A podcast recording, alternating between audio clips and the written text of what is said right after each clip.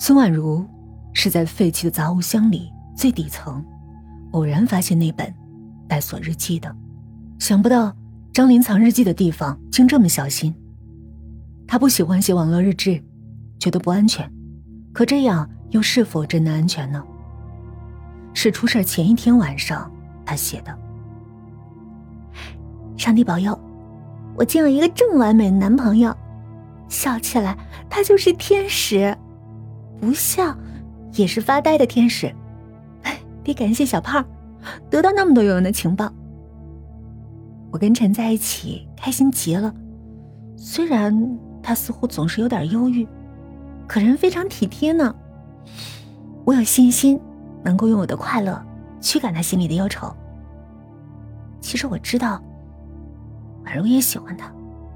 对不起，很多事情如果不主动争取。机会就白白落入他人手里了。我总是炫耀，我知道这伤了他的心，可这样他会对陈失去希望，也可以寻找属于他的幸福。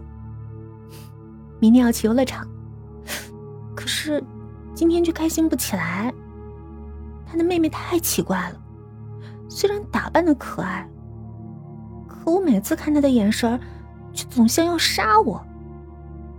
我该跟陈说。还是该跟婉如说，他们不会觉得我是个疯子吧？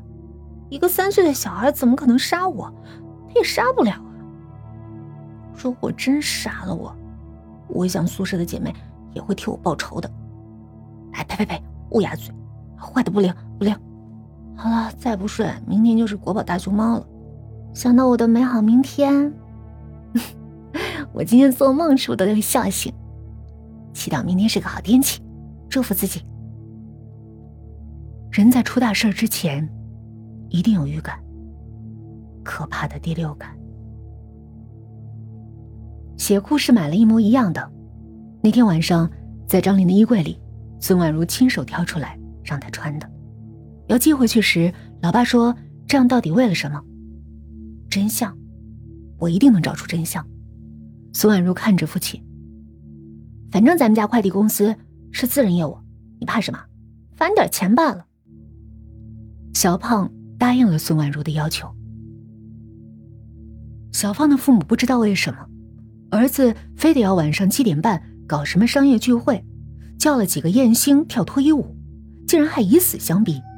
没办法，也不知道这胖儿子哪根筋烧坏了，还非得邀请干爸干妈。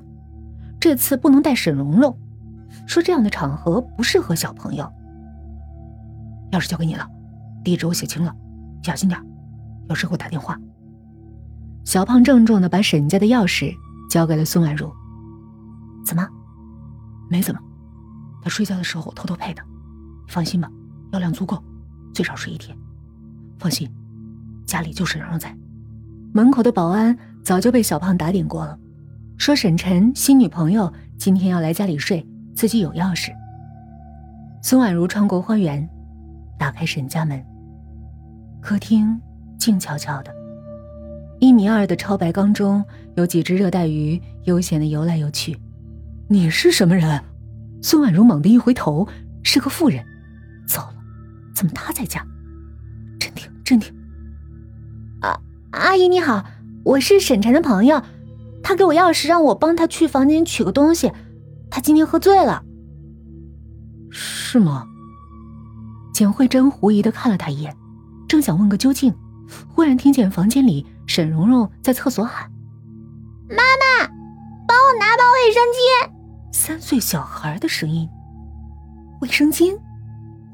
顺着门缝儿，顺便一瞥，一个不到一米高的小孩赤身裸体蹲在马桶上。天哪，那是怎样的皮肤？胸口布满脓疮，大腿褶皱处布满了黑色的大块霉菌。厕所关上，孙婉如走进房间，却走错了，是沈蓉蓉的屋子。没有漫画，没有洋娃娃，全部是大腿的照片，女人的长腿，还有钉在墙上的各种颜色的长筒丝袜，有个音乐盒，白色瓷器娃娃身体断成两截儿。腿被颜料画成鲜红。他的房间，除了父母，任何人都不能进来。孙婉如感觉有人敲了他的后脑勺，是个平底锅。